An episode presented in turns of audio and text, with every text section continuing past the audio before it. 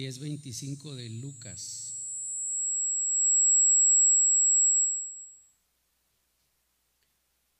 Y vamos a leer del 25 hasta el verso 37. Esta es una lectura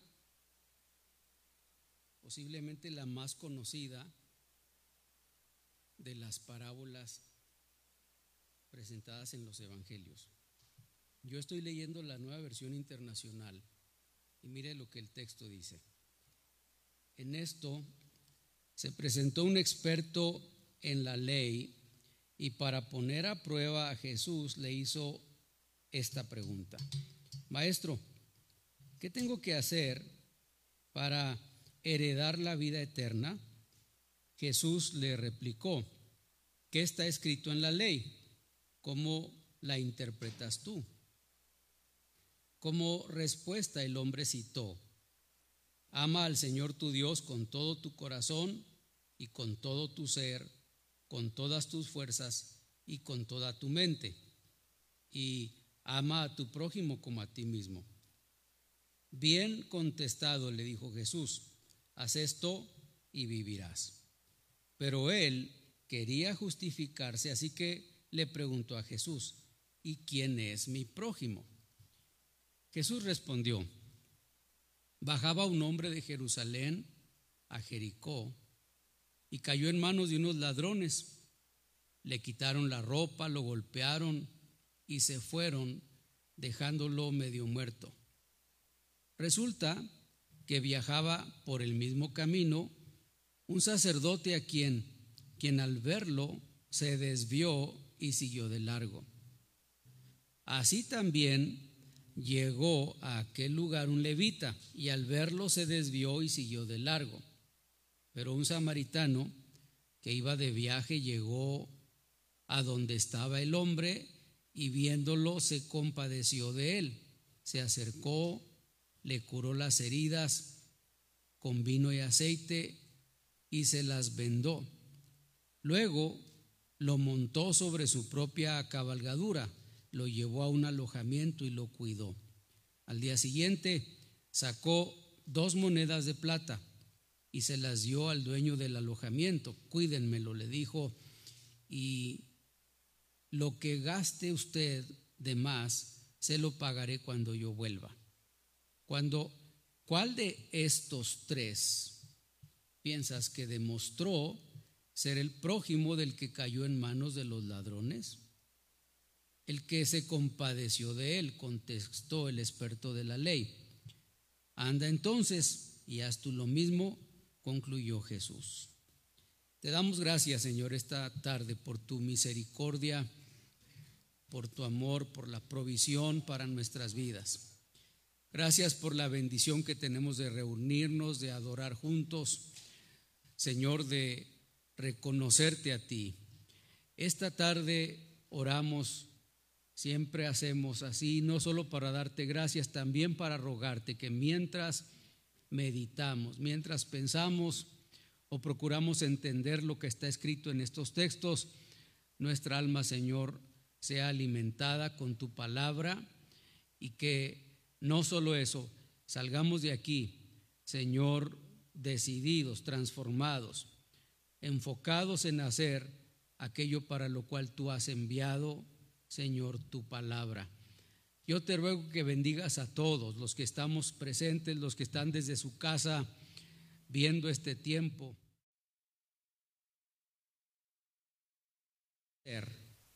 para heredar la vida eterna. Y es sorprendente que haga esta relación de la vida eterna y el prójimo. De entrada, creo que a ninguno se nos ocurriría semejante cosa. ¿Cómo conectar, cómo concebir, cómo decir? La vida eterna se hereda según lo que hagas con el prójimo, que es lo que aparentemente el texto presenta. Y la otra cuestión aquí es cómo nosotros nos vamos a sentir después de esta explicación. Porque generalmente pensamos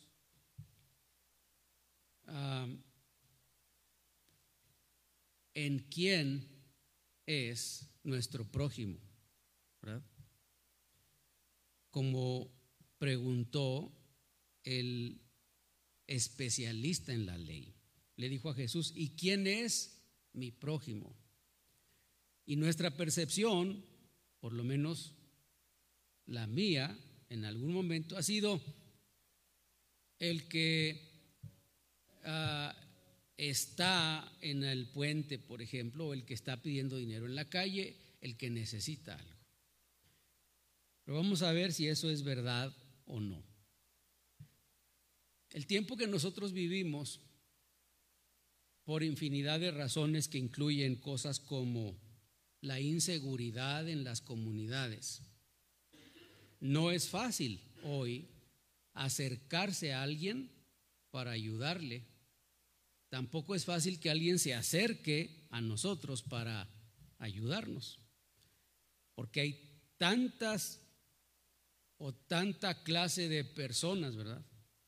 Que podrían estar haciendo mal o fingiendo algo.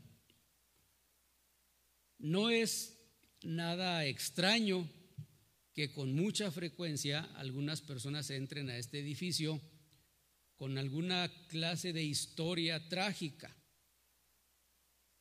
El último que atendí me dijo que se le había quedado un cierto mueble, un tráiler, sin gasolina o sin diésel, que solo necesitaba unos cuantos dólares para llegar a dejar la carga al destino y que apenas hiciera eso venía para darme o pagarme lo que le prestara para mover su camión.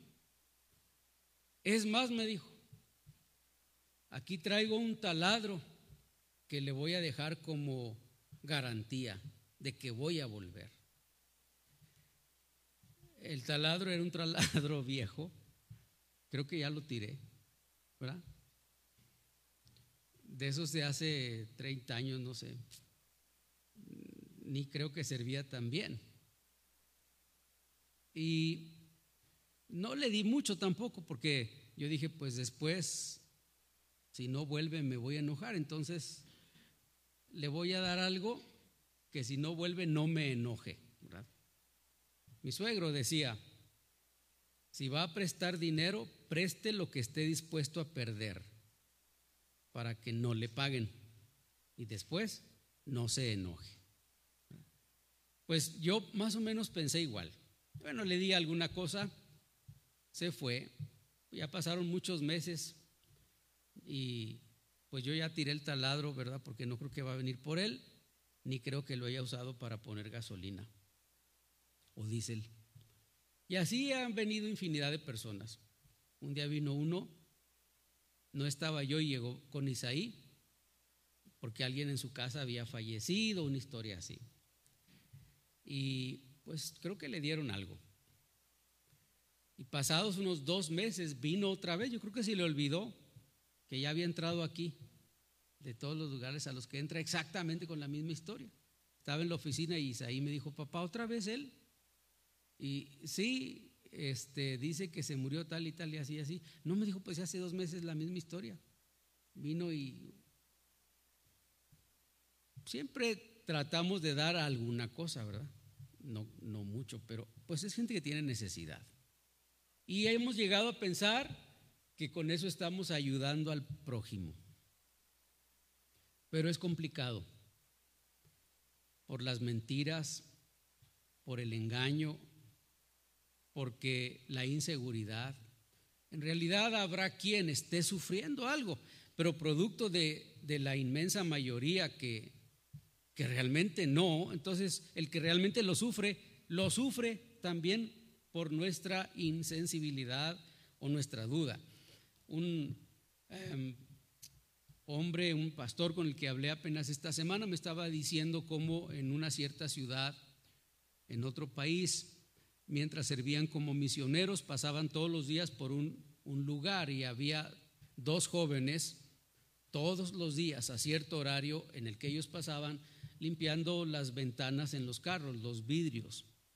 Y dice él, un día mi esposa y yo dijimos, pues vamos a darles algo, pero no, porque ya ves que lo, quién sabe para qué lo quieren, lo gastan en esto y en aquello, y este, generalmente eh, usan droga y cosas por el estilo, eso es lo que uno piensa, pero un día dijo él, pues vamos a darles, pues no le hace, pues eh, no sabemos para qué, y, y dice, yo sentí que Dios me estimuló a hacerlo. Y así que abrió la ventana y le dijo, aquí está. Decidí entonces por mucho tiempo, pero por mucho tiempo, cada vez que pasaba, le daba a los dos jóvenes que siempre estaban ahí, nos conocíamos, hablábamos, bajamos la ventana y les daba. Un día que pasé, dice, estaba ese muchacho solo, uno de ellos solo. Y nos sorprendió mucho porque siempre estaban juntos. Abrimos una vez la ventana, le hablamos, ¿qué pasó con tu compañero? ¿Le ha pasado algo? ¿Qué pasó? Dice, él estaba muy contento. No, me dijo, estoy bien feliz por él. Pues, ¿qué pasó? Pues nada, dijo, es que ya se graduó y fue el mejor en su clase y lo llamaron para un trabajo en cierto lugar y estoy muy emocionado porque hemos estado aquí por mucho tiempo, no tenemos dinero, todo lo que nos dan aquí lo invertimos para la escuela. Llegamos a la casa, hacemos la tarea, salimos, trabajamos aquí unas dos, tres horas, sacamos dinero y con eso pagamos nuestras carreras. Yo también estoy estudiando, ya muy pronto voy a, graduar. Dice, quedé tan impactado, por eso nunca pensé. Al inicio cuando los vi creí que simplemente estaban utilizando el dinero con fines ah, distintos. Y entonces hay quien realmente ha sufrido. Pero vuelvo otra vez, en la comunidad, en la sociedad en la que vivimos, es tan difícil ayudar a alguien, ¿verdad? Por cómo la sociedad es hoy. Esta parábola habla de eso. La parábola también incluye inseguridad. La parábola también incluye gente con conocimiento de Dios. La parábola también incluye a uno que no tiene razón para sufrir el asalto, no es un vago, no es un eh, asaltante, no es un malhechor, ha sufrido las consecuencias de la comunidad en la que vive. La parábola eh, también incluye eh, una acción de aquellos que suponen tener cuidado por otros. El hombre se acercó con Jesús y le pregunta, ¿qué tengo que hacer para heredar la vida eterna?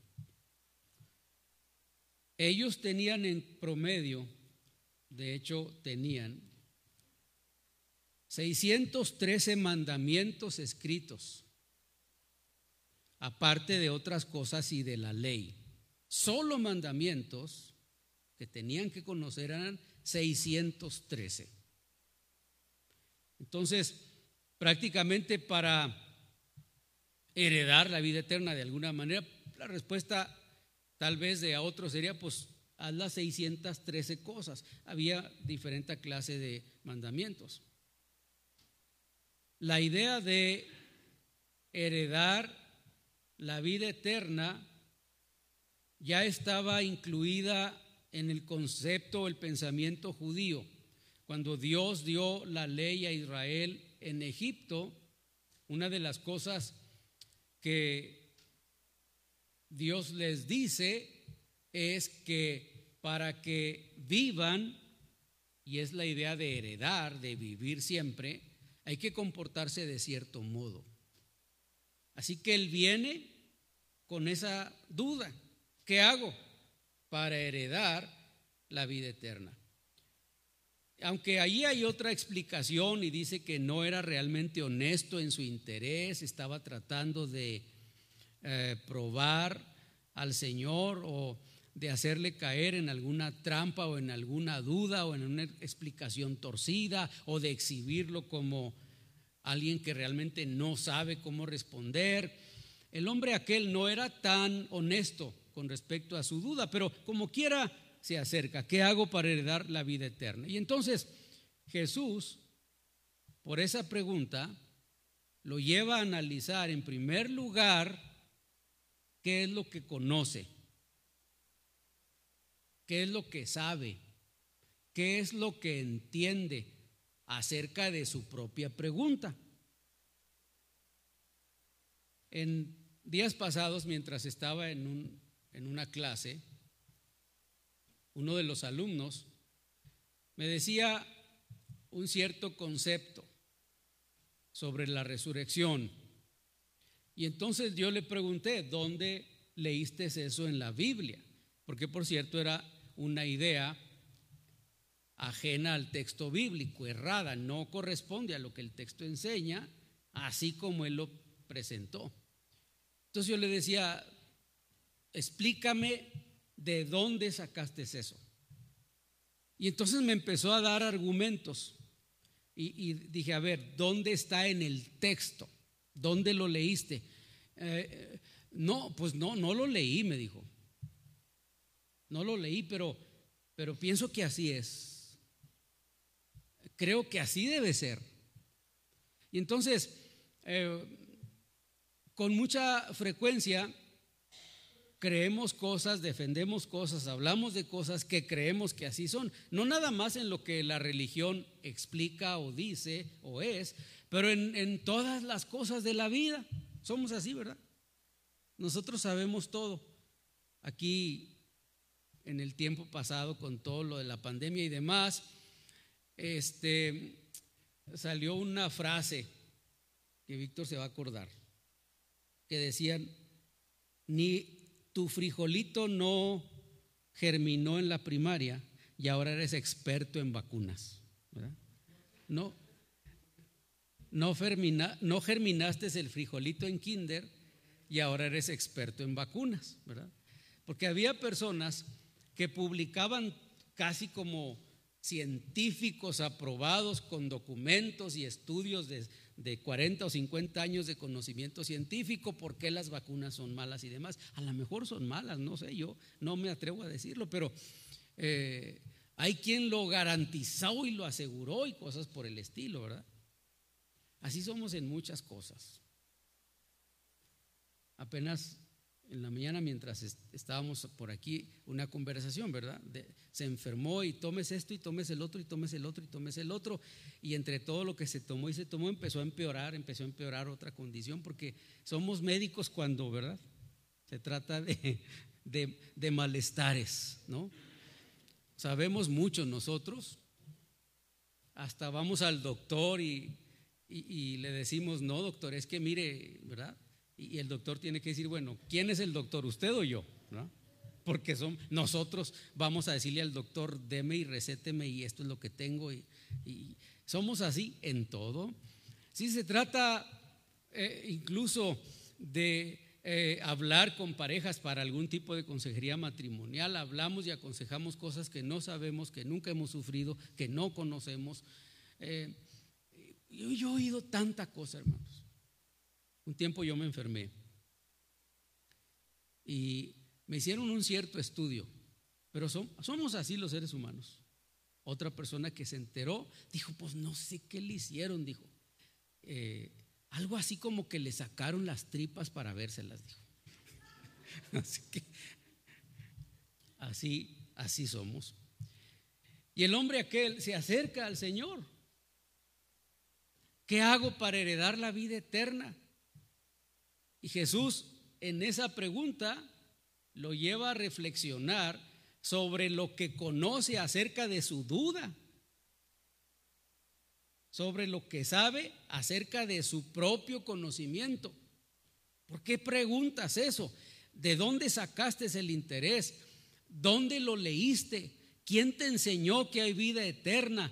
¿Cómo, por qué la estás buscando? ¿Qué entiendes tú sobre la vida eterna? ¿Por qué tienes interés? Todo eso está en la cabeza de aquel hombre cuando Jesús lo, lo lleva en esta pregunta y le dice, ah, ¿qué está escrito en la ley? ¿Cómo lo interpretas tú?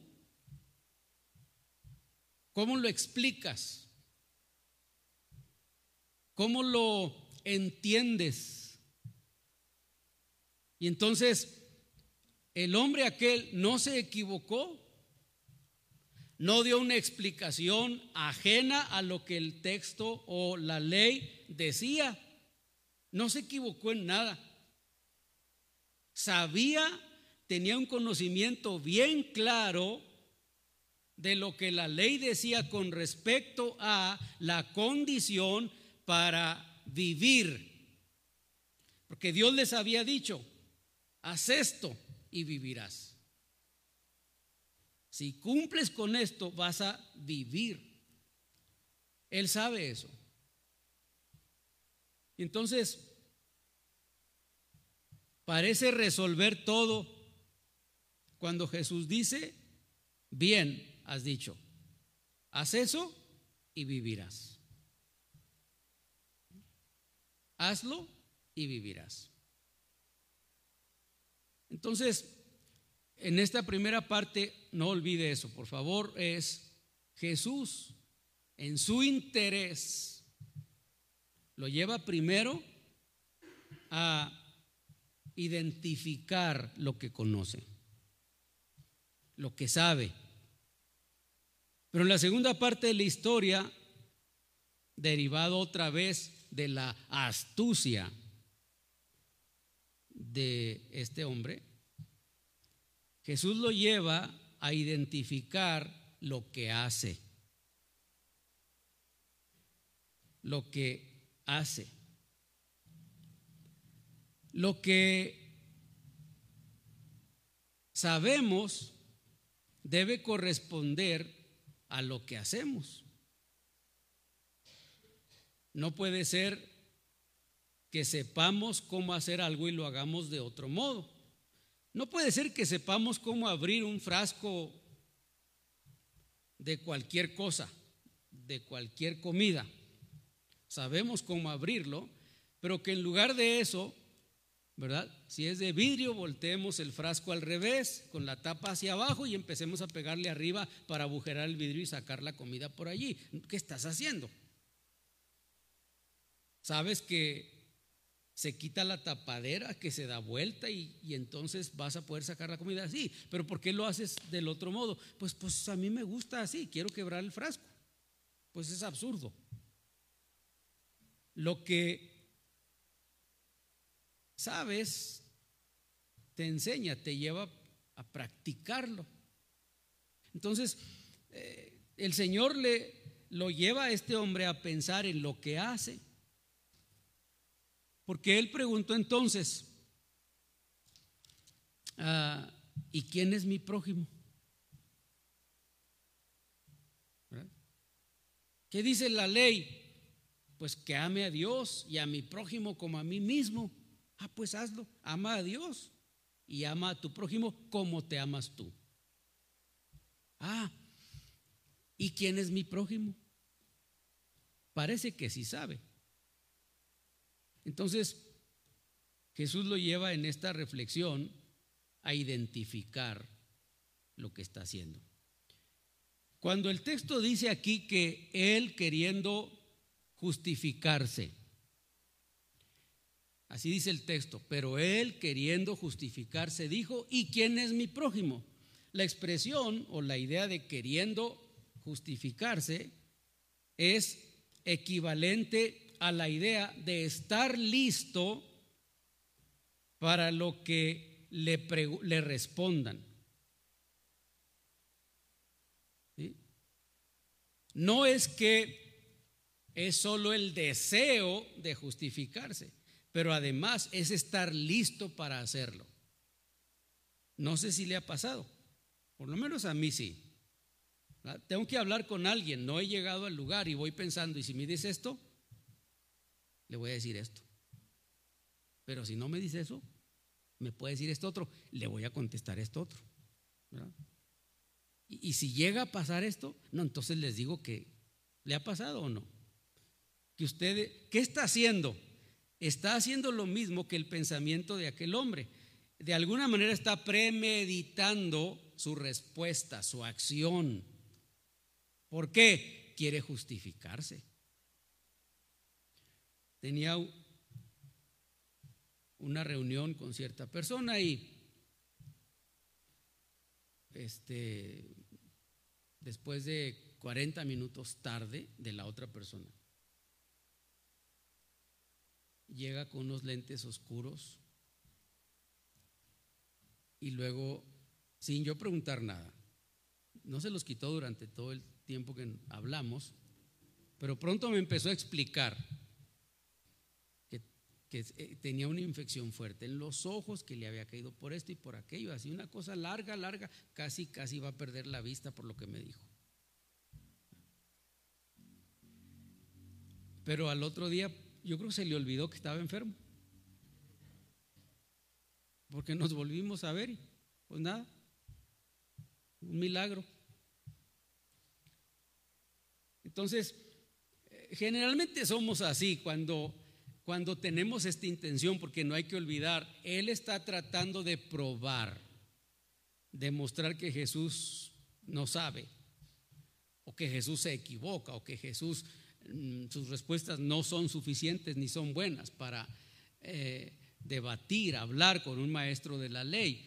Por eso él queriendo justificarse previamente, lo ha meditado, él está listo para ah, justificarse, para decir, yo no sé quién es. ¿Quién es mi prójimo? Y esa segunda pregunta de aquel hombre lleva a Jesús en la discusión para que el hombre aquel entonces analice quién es él, no el prójimo.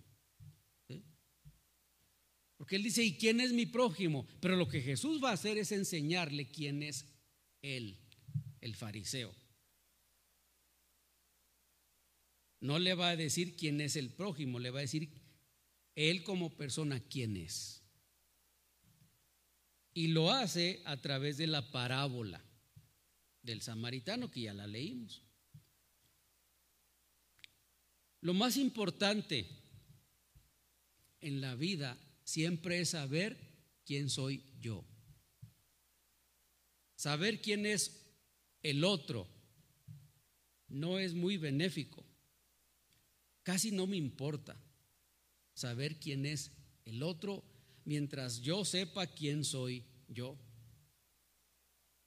Debo saber quién soy yo. Me parece que esa es una pregunta que debemos responder, conocer. Normalmente en la escuela cuando entran los estudiantes siempre es, ¿por qué estás aquí? hay algunas preguntas que se hacen.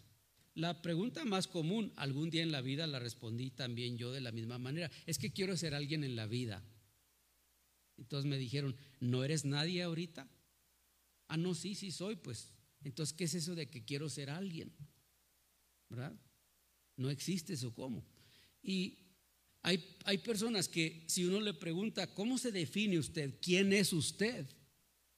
Tendría hoy conflictos para expresar de sí mismo quién es. No es muy difícil preguntarle a otros quién es Él. ¿Verdad? Yo he estado en lugares donde no conozco a las personas y le pregunto al que yo conozco y sé que los conoce, ¿quién es Él? Y me empieza a decir, así se llama, así vive, dónde vive, a qué se dedica, tal cosa así. Una historia larga. A veces hasta me dicen, y hace poquito perdió acá y perdió allá y trabaja en esto y tiene este... no es muy complicado. No siempre me dicen solos, hay veces que me dicen, ah, no, él es el más renegado de la clase, él es el más esto, él es el más problemático.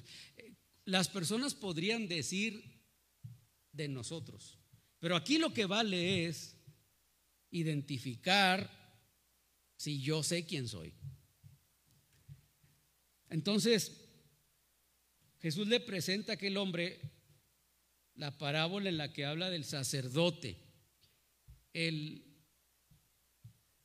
fariseo sabe quién es y qué hace un sacerdote. Él lo sabe, no lo ignora. No hay una explicación aquí de lo que un sacerdote es, tampoco la vamos a dar en este momento porque es muy larga con tanto personaje. La parábola incluye quién es un levita. Habla del levita,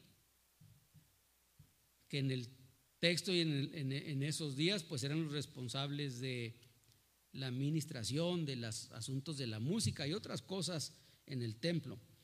Pero la parábola habla también de, de los que asaltaron, de los asaltantes, de los que quitaron la ropa y luego lastimaron físicamente al judío que es el asaltado, el que sufre la violencia. Y luego está también el samaritano. Y entonces, de todos estos, el interesado en heredar la vida eterna tiene que identificarse con alguno de ellos. La parábola dice que este judío va de camino o viene de Jerusalén.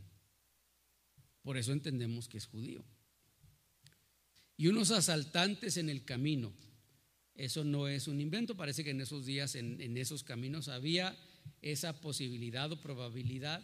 Había mucha gente, o bueno, algunas gentes que, que se dedicaban a eso, asaltaban, robaban, eran malvados. Y el judío sufrió las consecuencias de la violencia de su comunidad, lo dejan medio muerto, le, le dejan desnudo con algunas heridas y está tirado.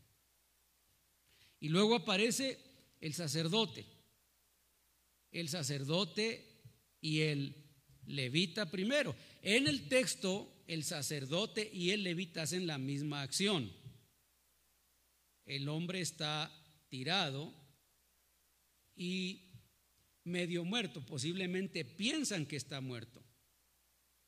Y entonces la idea en el texto es que tanto el sacerdote como el levita, mientras van caminando por el espacio donde está casi muerto el hombre aquel asaltado, ellos dos hacen la acción de cambiarse vamos a llamarle así, en la calle a la otra banqueta. Este es el lugar donde está y entonces cruzan la calle para no pasar por allí, en la misma calle. Él está de un lado y cruzan la calle del otro lado para evitar pasar enseguida del que parece estar muerto. Los dos hacen lo mismo. El samaritano no. Ya saben la historia, se acerca y todo lo que sufrió como violencia en esa comunidad, el asaltado, el samaritano se lo suple. Le quitaron dinero y entonces el samaritano le da dinero. Le quitaron ropa, el samaritano le venda la herida le lastimaron su cuerpo, le hicieron heridas. El samaritano le pone aceite, le cura la herida. Lo dejaron medio muerto, tirado en el suelo, lo sube en su animal de carga. Él tuvo que haber caminado si hizo eso y lo lleva a un lugar, lo dejaron sin casa, lo pone en una casa y paga por lo menos toda una semana de comida y hospedaje de un hombre al que nunca en su vida había visto, el samaritano.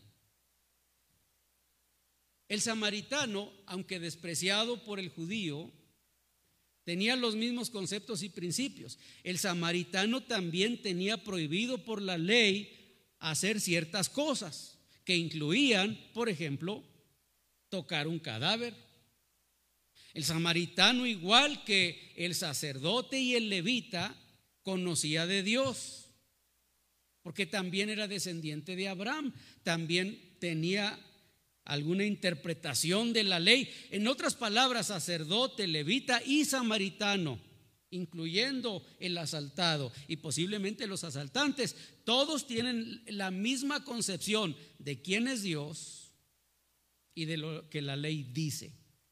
¿Sí? Todos. El conflicto entre ellos es que es racial, es político, es religioso, es teológico, no se aceptan unos y otros. Para el sacerdote o el levita, este es un inmundo. No merece, no hay que acercarse. Pero este se arriesgó. Lo lleva a una comunidad judía. El samaritano está con eso, según el texto bíblico, arriesgándose, porque es aborrecido por judíos, pero lo lleva a una comunidad donde le puede costar una golpiza a él. Y ahí lo deja y por encima de eso todo paga. Entonces viene la pregunta del Señor. ¿Cuál de estos tres piensas que demostró ser el prójimo? ¿Sí? ¿Cuál de los tres demostró ser el prójimo del que cayó en, en mano de los ladrones? El hombre interesado en heredar la vida eterna respondió bien otra vez, aunque no se atreve a decir el nombre o el samaritano, pero dice, el que se compadeció de él. ¿Sí? ¿Quién es el prójimo? El que se compadeció de él.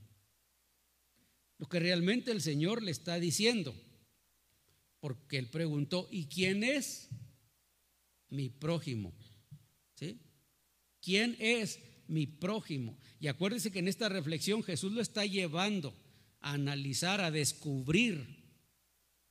Y lo que está descubriendo en la historia es que él no tiene un prójimo. Está descubriendo que el prójimo es él. Está dándose cuenta que no tiene un prójimo porque él dijo, ¿y quién es mi prójimo? Pero está descubriendo, yo soy el prójimo. Y lo peor de todo es que yo como prójimo me estás comparando con un inmundo samaritano. Yo soy el prójimo. Entonces, derivado de esa historia, es que nosotros podemos analizar nuestra propia vida, nuestro propio interés. Porque todos nosotros tenemos sin duda interés de heredar la vida eterna, ¿verdad? O alguno tiene interés en, en buscar la condenación eterna. ¿verdad? Dice, no, yo quiero entre más mal mejor, ¿no? No creo eso. Todos estamos en la concepción que tengamos sobre lo que la eternidad es, heredar la vida eterna. Todos queremos eso. Es un interés común de todos los seres humanos. Si algo no queremos es morir. Y entonces, lo mismo hace el Señor con nosotros. Nos lleva en este interés que tenemos a analizar lo que conocemos de Dios. ¿Qué sabemos de Dios? ¿Qué se nos ha enseñado de Dios? ¿Qué se nos ha dicho con respecto a lo que Dios dice en su palabra en este asunto de lo que es heredar la vida eterna? Y estoy seguro porque creo que conozco a todos que ninguno en este salón ignora lo que la Biblia dice con respecto a lo que hay que hacer para heredar la vida eterna. No tenemos 613 mandamientos escritos en la pared o en un libro de clase y escuela dominical. No tenemos eso. Tenemos requisitos. Si alguien pregunta, ¿qué haré para ser miembro de Filadelfia? Tenemos un escrito muy largo. ¿Qué haré para poder cantar aquí arriba? Tenemos un escrito muy largo. ¿Qué haré para ser líder? Tenemos esto. ¿Qué haré para enseñar una clase? Hay un requisito. ¿Qué haré para para lo que usted me pregunte, que usted tenga interés en esta congregación? Yo tengo una respuesta para decirle, tiene que hacer esto y esto y esto y esto y esto. ¿Verdad? Y lo primero que va a descubrir es que el primer requisito, si usted quiere algo que hacer, practicar en la congregación, lo primero que va a leer es que venga, que asista. Eso es lo primero. Porque no le, no le podemos decir, usted venga y predique cuando usted sea, quiera y venga. Y cuando usted se acuerde que es domingo, aquí lo esperamos para que se suba en el púlpito y predique. No, no hacemos eso. Quiero cantar. Ah, pues, ¿sabe cantar? No, pero yo quiero. Ah, entonces mejor cante ahí abajo. Aquí arriba no es prudente. Quiero enseñar. ¿Es salvo que cree que Cristo es Dios? No, yo, me dijo un señor, pastor, vengo a ponerme a sus órdenes. He sido misionero, puedo dar clase, puedo servir en esto y en uh, una lista larga. Y entonces, comúnmente nadie se acerca así. Y le pregunté de inmediato, ¿dónde se convirtió? Yo, sí, ¿dónde? ¿Quién ha sido su pastor? Ah, no, yo nunca he tenido pastor, pero entonces ¿de dónde viene? ¿Que ha sido misionero? Yo soy testigo de Jehová, me dijo. Aquí no se puede. Usted cree y enseña una cosa distinta que yo. Ah, para todo eso hay requisitos. Pero para heredar, la vida eterna, no le voy a decir, tiene que venir el domingo, el martes, estar en la clase, pasar el pre y el post, tiene que bautizarse, tiene que ser miembro en Filadelfia por tanto tiempo, tiene que diezmar, ofrendar, es, no. ¿Qué haré? pues conozca a Dios, conozca a Cristo. Ya soy salvo. Es el primer paso. Mire lo que el texto enseña, mire lo que la Biblia dice. Si usted es salvo hoy y se muere en 10 minutos más, está bien, no tenemos ningún conflicto. Pero si usted es salvo hoy y pasan los años y los años y usted no aprende lo que es obedecer a Dios en su palabra, va a estar en problemas.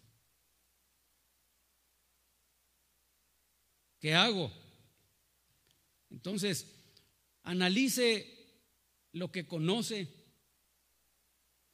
vea bien lo que entiende. El Señor le dijo a aquel hombre, ¿cómo lo entiendes tú? ¿Verdad? ¿Cómo lo entiendes tú? Y la otra idea otra vez es, ah, analiza no solo lo que conoces, pero analiza lo que haces porque debe corresponder a lo que sabes de Dios. Sabes que la Biblia habla de la santidad, sabes que la Biblia habla de la oración, sabes que la Biblia habla de la confianza en Dios, sabes que la Biblia habla de la honestidad, sabes que la Biblia habla del servicio, sabes que la Biblia habla, todas esas cosas, ¿cierto? ¿Dice la Biblia o no dice? La Biblia habla del perdón, de todo lo que sabes que la Biblia habla La pregunta es, ¿lo practicas? Le dijo aquel hombre, veas esas dos cosas que dijiste. Si él hubiera dicho cuatro, veas esas cuatro. El Señor no está en el caso aquel limitándole solo esas dos, pero son las que contestaste. Es lo que entiendes y lo que sabes y estás bien. Eso te va a llevar a otras cosas después, pero haz esas primero. ¿Qué sabes tú? No sé nada, pastor, nada, apenas estoy aprendiendo. Bueno, lo poquito que ya aprendiste, eso que aprendiste, eso hazlo. Y después vas a seguir aprendiendo y vas a seguir practicando, aprendiendo y practicando, aprendiendo y practicando. Así debe ser. No debe ser que te pasas la vida aquí, la vida, la vida, ¿verdad? Quiero ser eh, alumno de Gabriel Andabazo por 20 años y ¿cuándo vas a hacer algo? No, no se puede. Ya sabes algo, practícalo. Eso le está diciendo a aquel hombre, eso que sabes, practícalo. Lo interpretas bien, practícalo. Lo entiendes bien, practícalo. No se justifique. Él dijo, ¿y quién es mi prójimo? Cuando nosotros necesitamos a alguien aquí para servir, algunos así los ojos le dan vuelta como que, ¿y ahora qué le digo, verdad? Ay, es que fíjese que... ¿Sí? No, no le dé vuelta. No se justifique. Porque las piernas, porque no traje, hasta me han dicho, es que no traje los lentes ahora, pastor. Y eso le, o sea que usted piensa con los lentes. No. No. ¿Se imagina yo que donde quiera los dejo? Y le dije, ¿usted cómo se llama? No sé quién soy, no sé a dónde voy, no sé a dónde, no sé quién me trajo, no sé quiénes son mis padres, no sé si tengo hijos, no sé si estoy casado, eh, ¿qué hago yo aquí? ¿Quién me, quién me tiró? ¿Por qué estás en semejante confusión? Es que se me olvidaron mis lentes, no sé nada de mí. No, es absurdo. Pero esas respuestas yo las he recibido puede ayudarnos dando una clase. Ay, pastor, viera cómo me duele la pierna.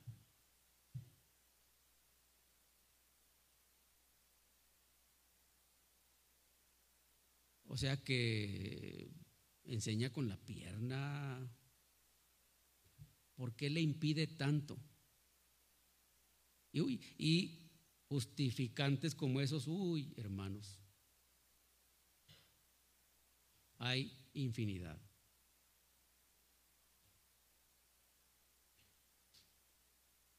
Entonces,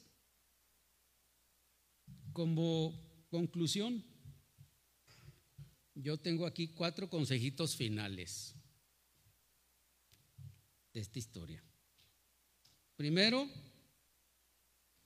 sea honesto con lo que cree.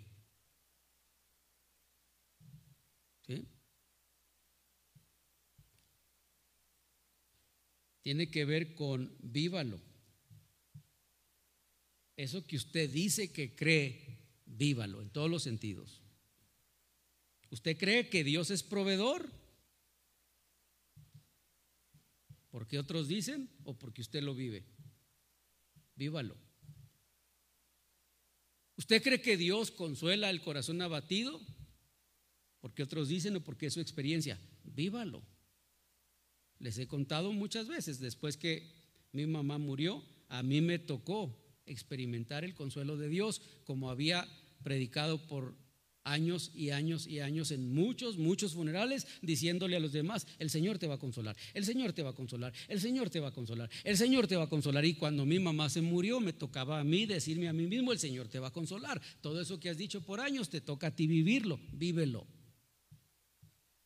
Hazlo. ¿Crees que el Señor es tu Salvador personal. ¿Lo crees? ¿Lo entiendes? ¿Lo has experimentado como el Salvador de tu alma? Vívelo. Vive como uno que salvó el Señor. Decíamos no hace mucho, el Señor liberó a un endemoniado.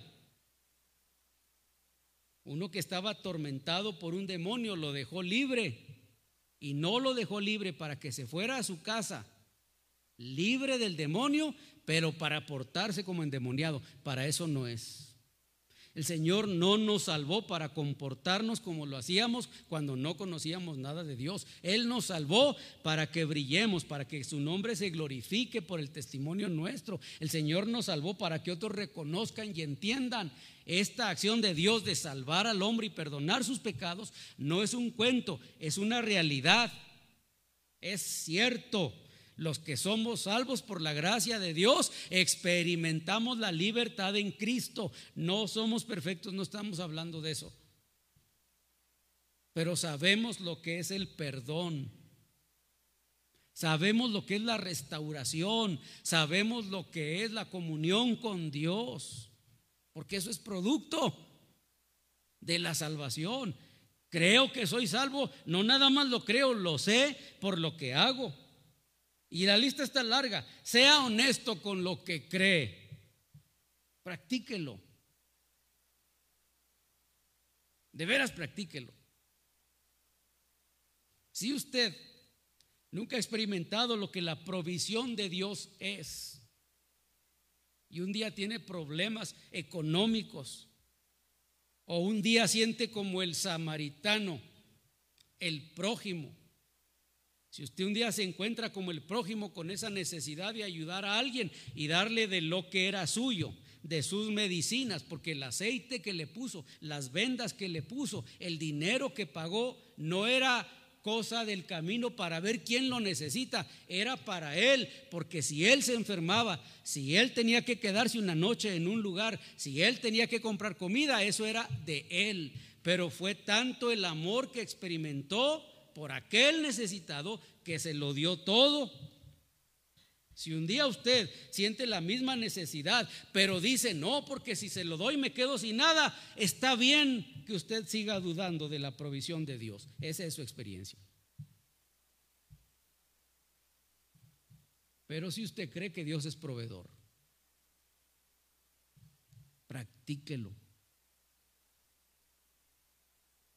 Sea honesto, con lo que cree. Segunda idea o consejo final si ama a Dios realmente, muéstrelo en el fruto. Si usted ama a Dios, muéstrelo en acciones. Si preguntara, ¿hay alguien en este salón que aborrece a Dios? Que levante la mano. Para saber, ¿verdad?, que cualquier acción que venga de su parte hacia mí es producto de eso. Está bien, no, no tengo por qué sorprenderme. ¿Usted ama a Dios? ¿Ama a Dios? Entonces muéstrelo. Porque si alguno dice que ama a Dios pero aborrece a su hermano, entonces no conoce a Dios, miente. Y usted dirá, ¿y quién es mi hermano? Acuérdese del sacerdote este del fariseo. ¿Y quién es mi hermano? ¿Los de Filadelfia? ¿Los de la otra iglesia?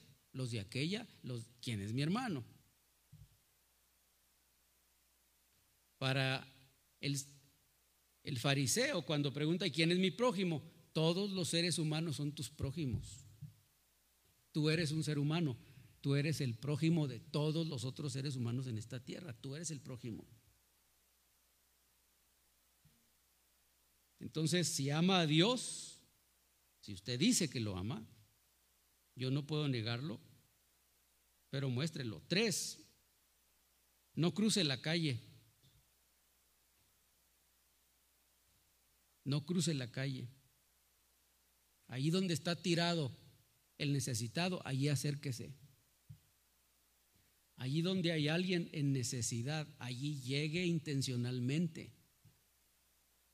Allí donde usted mira que hay alguien con necesidad, allí invierta sus recursos. Allí procure el bienestar de esa persona. No haga un juicio. Usted no sabe por qué está allí. Usted no entiende por qué razón está pasando esa condición. Ya somos muchos los que estamos cruzando la calle. Alguien debe acercarse por el mismo lado de la necesidad. No cruce la calle. Y la última cosa, Demuestre que es usted un prójimo, no que lo tiene. ¿Entiende? Demuestre que es usted es el prójimo. No ande buscando si tiene alguno. Yo he cometido ese error, igual que aquel hombre. He buscado si tengo un prójimo. No me he convertido en un prójimo. ¿Quién de estos tres demostró ser el prójimo del que cayó en manos de ladrones? El prójimo no es el que está tirado en la calle, el prójimo no es el que está necesitado, hambriento. triste. El prójimo no es el que está llorando por lo que le pasa. El prójimo no es el que falló. El prójimo no es el que está pasando por esa condición cualquiera que sea. El prójimo soy yo. Yo que estoy viendo, yo que me he dado cuenta, yo que me entero, yo que observo, yo que no he sido asaltado por nadie, yo que no estoy sufriendo la tristeza, yo que no tengo ninguna herida, yo que no necesito vendas ni aceite que alguien me las ponga, yo que estoy feliz, contento, emocionado, bendecido, el prójimo soy yo. Generalmente cuando oro por comida digo lo mismo y lo digo con convicción. No es una oración nada más. Siempre le digo al Señor, Señor, en lo posible, usa mis recursos para bendecir la vida de otro que necesita algo. Yo soy el prójimo. Entonces, esta parábola sirve para llevarnos también a nosotros a esta reflexión. Posiblemente necesitamos cambiar el pensamiento que tenemos. ¿Quién es el prójimo? Una parte la hacemos. Aquí estamos, buscamos a Dios, tenemos necesidad de Dios. Ya tenemos algún avance. Pero ¿qué hay cuando salimos? Porque aquí cantamos, leemos Biblia, escuchamos el sermón. Aquí somos hermanos. Pero allá afuera.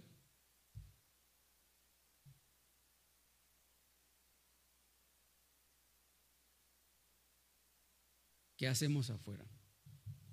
Yo espero que con esta reflexión, esta semana, no se nos pase y mostrar que nosotros somos el prójimo. No ande buscando ser el agredido, no ande buscando quien le ayude, no ande buscando quien le dé, no ande buscando ser usted el asaltado.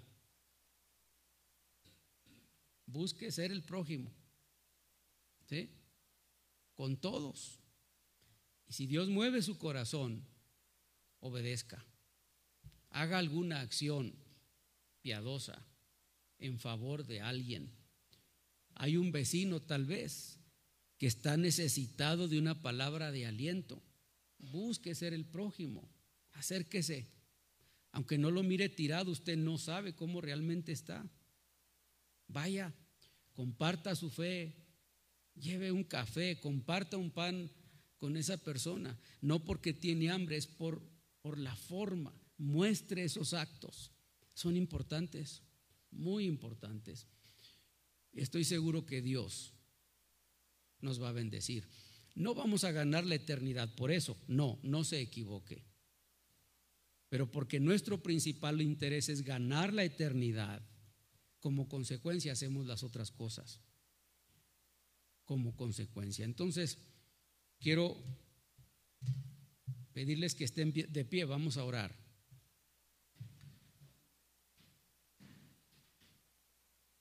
Ahora pues,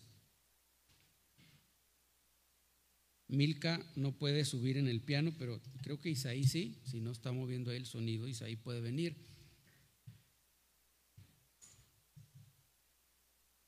Y yo quisiera estimularles para que en este instante piensen en ser prójimos, no en tenerlos. ¿Sí? En ser. ¿A quién conoce? ¿A alguien conoce? Con alguna necesidad. ¿Quién sabe por qué la tiene?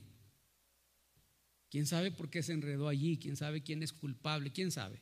No, no vamos a buscar eso. Tal vez a nosotros ni nos está hablando, porque el que estaba tirado no le gritó al samaritano, eh, ven, no. Él se acercó solo porque vio la necesidad.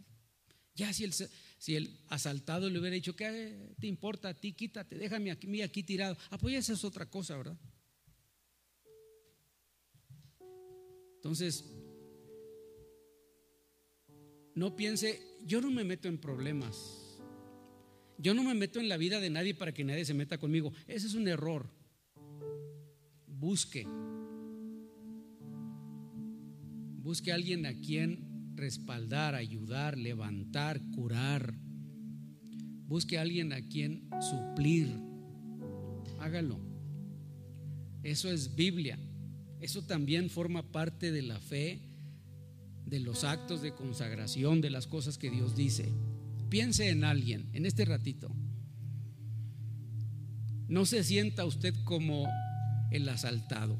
No piense, pero ¿y a mí quién se me acercó cuando necesité? ¿Y a mí quién me ha dado? ¿Y a mí quién? No, eso, eso está de sobra ahora. Piense en alguien y póngalo en las manos del Señor en este instante y dígale al Señor, Señor, voy a actuar. Voy a ir con esa persona, la voy a visitar Voy a investigar. ¿Tiene alguna necesidad? ¿Podemos orar? Te damos gracias, Señor, por tu palabra.